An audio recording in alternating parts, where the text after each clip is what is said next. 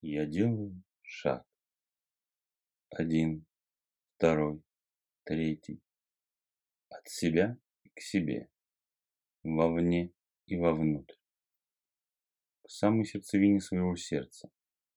О божественной искре, что пылает в сердце каждого из нас. Я делаю шаг к искре. Все ближе и ближе. Я приближаюсь к искре. Я касаюсь искры. Я сливаюсь с искрой. Я сам становлюсь божественной искрой силы рода породителя, лепестком стажара, что ярко пылает в моем сердце. Вспышка. Я оказываюсь в ельнике. Ельник. Ночная мгла укутала его целиком. Воздух свеж и прохладен как бывает теплой летней ночью. Иголки елей таинственно мерцают еще не истаявшими каплями вечерней росы в свете взошедших на небосвод звезд. Где-то вдалеке послышалось мучание, такое знакомое из детства, как будто пастух гонит стадо коров после вечерней дойки по домам. Над ельником раскатилось. Му. Я поднял голову к небесам, виднеющимся сквозь верхушки ели, и увидел Млечный Путь, самый центр нашей галактики. Отсюда, с Земли, он был похож на молоко, которое кто-то пролил и разбрызгал щедрым потоком по самому центру нашего галактического диска. Я смотрю на Млечный Путь, и мне кажется, что он все больше и больше притягивает меня. Я падаю в Млечный Путь. Миг, и я оказываюсь стоящим на Млечном пути. Привычной мне тропинки из ельника так и не возникло под ногами. Зато возник Млечный путь, сотканный из мириадов и мириадов капелек молока, ярких звезд, что перемигивались и шептали друг дружке что-то. Я делаю шаг. Один, второй, третий. Млечный путь ложится мне под ноги. По бокам видны силуэты елей, невесть как появившиеся тут. И я понимаю, что иду по ельнику и одновременно иду по Млечному пути среди звезд галактики. Шаг. Еще один. И еще. Пересекая всю видимую мне галактику, Млечный путь ведет меня куда-то вперед. Туда, где что-то светится нежным, молочно-белым светом. Что-то остановило меня на пути. И во вспышке озарения я понял, что подошло к лесным вратам, которые тут на Млечном пути приняли вид двух больших, крутящихся столбов энергии молочного цвета. Сквозь туманную пелену прохода на меня изливался какой-то ласковый и нежный свет. Меня тянуло туда всем моим естеством. Хотелось поскорее побежать к этому свету и зарыться в него, как в детстве, в ласковые оберегающие объятия матери. Я сделал шаг сквозь лесные врата. Еще один и еще. И оказался на огромном цветущем лугу, под яркими голубыми небесами и ласково греющим солнцем. Вдалеке на лугу действительно паслось стадо белых коров. Величавые, тучные красавицы с крутыми рогами, чья материнская кормящая суть ощущалась даже на таком расстоянии. Я упал в душистую траву, под ласковые лучи солнца, проглядывающие сквозь снежный белый пух облаков, и закрыл глаза. Было так хорошо, как в детстве, когда ничего не надо, никуда бежать не надо. Все обязательства закончены, и вся работа выполнена. И тебя впереди ждет только теплая летняя пора, напоенная сладким духом приключений и солнечной неги. Я открыл глаза и взгляд мой сразу же протянулся к облаку, по форме похожим на корову. Мощное тучное тело, крутые рога, налитое вымя, глубокие влажные глаза. Все как живое возникло передо мной. И я осознал, что небесная корова сошла на землю и стояла передо мной. Скочив, я глубоко и уважительно поклонился, представился и спросил. Как твое имя, небесная корова? Я Зимун. роженица и кормилица всех светлых богов, сила моя, сила материнства, сила зрелого и раскрывающегося в своей полноте материнства, когда мать полностью осознает свою ответственность перед мирозданием за каждую жизнь, что приводят боги через нее в мир. Раздался глубокий женский голос. Я даже помотал головой от наваждения.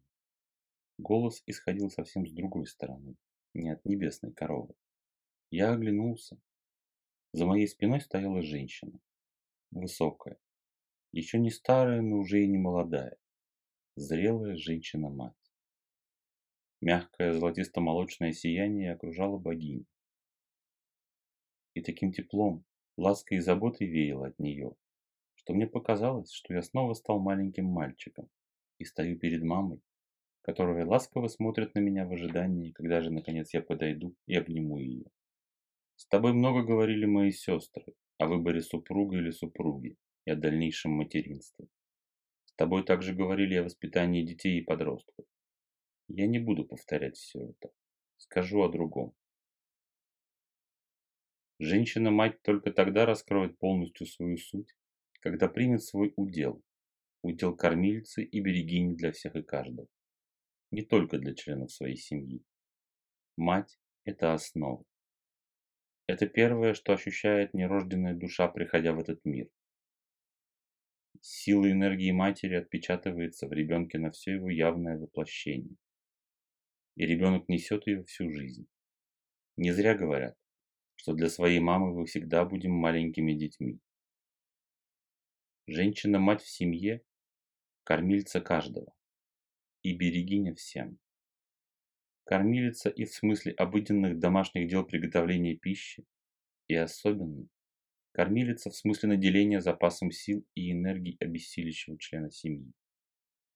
Мужчина – поток, который льется от него во все дела обычного серого дня, который льется от него в семью и в женщину, наполняя и подпитывая ее. Женщина-мать обладает уникальной способностью.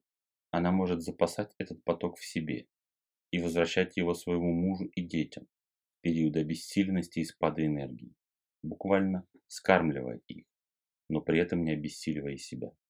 Очень важно женщине раскрыть в себе это качество кормильца, и тогда ее семья и дети будут полниться энергией, счастьем и довольством. Вспомните, как вы вскармливали своих детей, вы же просто кормили их, ничего не требуя от них взамен. Вы просто не могли поступить по-другому. Это и есть качество кормильца, которое нужно развивать в себе сначала по отношению к своим детям, потом к мужу и далее ко всем обессиленным, кого приведет к вам жизнь на вашем пути. Но кормильца не значит слуга. Зрелая женщина-мать тонко ощущает своим сердцем ту грань, за которой кормление обессиленного превращается в потакание лодырю и бездельнику. Крайне важно не впадать в крайность и крепко вглядываться в реальность происходящего, чтобы не соскользнуть за грань потакания и кормления паразитов, которые прикидываются обессиленными, но суть просто лентяи, не хотящие ничего делать.